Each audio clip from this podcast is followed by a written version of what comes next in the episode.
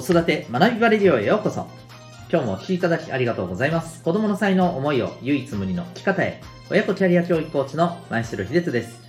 指紋プロファイル、アドラー心理学、絵本講座、塾講師の経験を取り入れたオーダーメイドのコーチングで、親子のコミュニケーション、キャリアのサポートをしております。また、オンラインサロン、ともいくパパの学び場というパパのための交流、学びの場も運営しております。このチャンネルでは、共働き子育て世代の方を応援したいという思いで、子育てキャリアに役立つ情報やメッセージを毎日配信しております。本日は第401回です。それってどういうこととなってますか？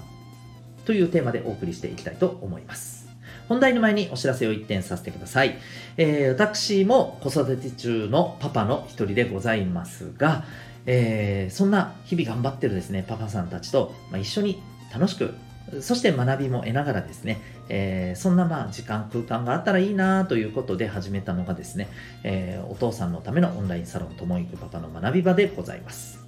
えー、サロンではどういうことを、まあ、させていただいているかと言いますと、まず、えー、一つ目がですね、えー、忙しいお父さんたちがですね、まあ、子育てや、えー、コミュニケーションのことなどを隙間時間や移動時間にスマホで聞いてながらで学べると。えそんな学びの場を提供させていただいております。具体的には今お聞きいただいているこの子育て学び場レディオ、そしてサロンメンバーさんしか聞けない、えサロン放送版、こちらの方も合わせて1日2本、え学びの時間があるということをさせていただいております。そして2点目は、えお父さん同士の交流の場、え例えばオンラインの飲み会だったり、え対面でのバーベキューだったりですね、えそういったことも、まあ、あのコロナの、ね、様子も見ながらですね、はい、させていただいております。そして3点目がですね、えー、ご希望された方に個別のセッション、こちらの方も実施しております。えー、例えば、えー、本当に子育てに関する単純なお困りごととかでも構いませんし、あるいはご自身のモチベーションを上げるためのいわばコーチングセッションとしての活用の仕方も OK ですし単純にただただ話を聞いてほしいというねそんな時間でも OK です、えー、月に1回そういう時間があるってすごく贅沢だと思いませんか？いい意味でですよ。はい。えー、私にとっても、そんな時間ってすごく貴重だなと思っております。まあ、そういうふうな感じでですね、えー、頑張ってるお父さんの、まあ、勇気づけや、あるいは学び、えー、あるいはリフレッシュの場として、え活用いただければというふうに思っております。興味がある方は、ウェブサイトへのリンクを貼ってますので、え詳細そちらでご覧になってみてください。それでは改めて今日の本題に行きたいと思います。今日はそれってどういうこと？ってなってますか？というちょっと分かりにくいテーマですいませんがやっていきたいと思います。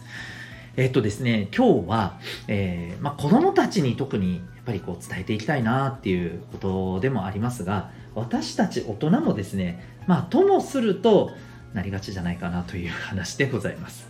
えっ、ー、と、先日ですね、えー、私日々、あの、セッションだったり、あるいは講座とか、えー、また子供たちが、えー、来るような場でですね、えー、小中高生の、えー、方々と触れる機会って、まあ、あの、ありがたいことにいろいろ持たせていただいてるんですけど、まあ、そんなある場面ででのお話なんですけど、ある中学生の子が、まあ、あの、私と話をしてるときに、えー、そういえばさ、と、えー、学校では、えーゼンリーっていうアプリが消えるって言って周りですごい話題になっている。みたいな話を聞いたんですね。でちょっとここでゼンリーって何って思われた方いらっしゃるかもしれないので、えー、簡単に説明するとですねあの位置情報を確認するアプリです。あのいわゆるあの地図を作ってるゼンリンさんっていうねあの企業があるじゃないですか。実は僕もこのアプリ使ったことがぶっちゃけないので、詳しくは操作方法とか分かりませんけれども、要は位置情報がお互いに分かって、待ち合わせとかにすごく使えるっていうアプリなんですね。今お聞きいただいている方の中でも、あのお使いいただいている方多分いらっしゃるんじゃないかなと思いますが、ま、そのアプリが消える消えると、周りでざわついていると、まあ、それだけ使ってる子が多いんでしょうね。うん、で、えー、僕は、ん？と思って、まあ、今日のタイトルですけど、それどういうこと？って聞いたんですよ。で、そしたらですね、いや、わかんないけど消えるらしい。という話なんですね。わかんないけど消えるってどういうこと？と僕は思って、ええー、と思って、それ何、なんで消える？とか、その辺って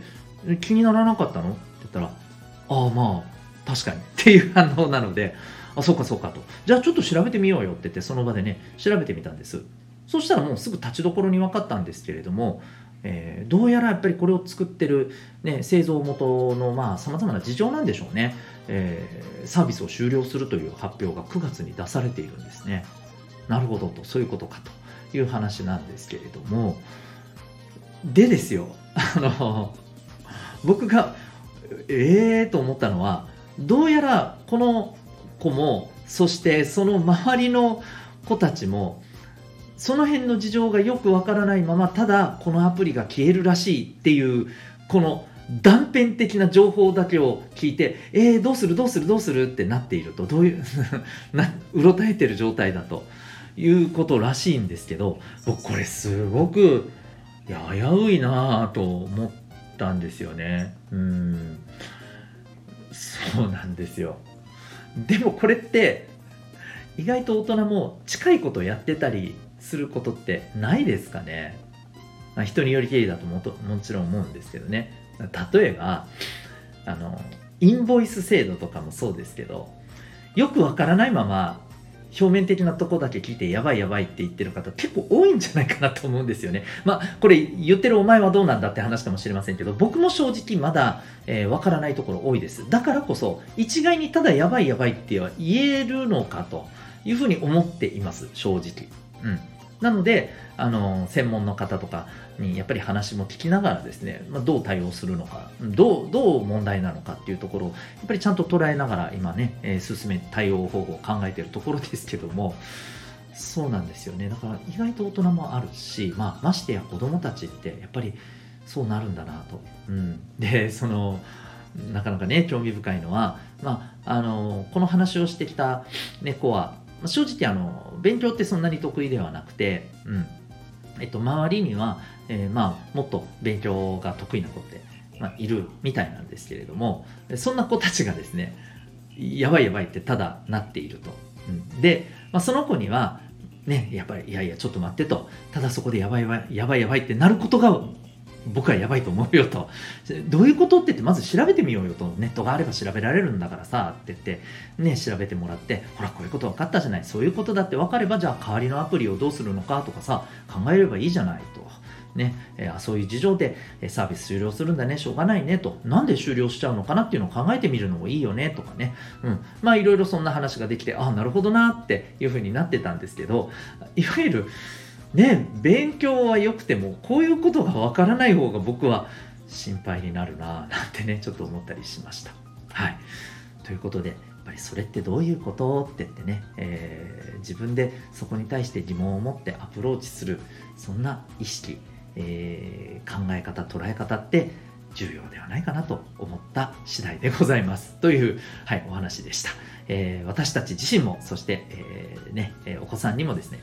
っぱりそこはね、大事なので伝えていきたいなというところですね。はい。ということで今日は、えー、それってどういうこととなってますか？そんなテーマでお送りいたしました。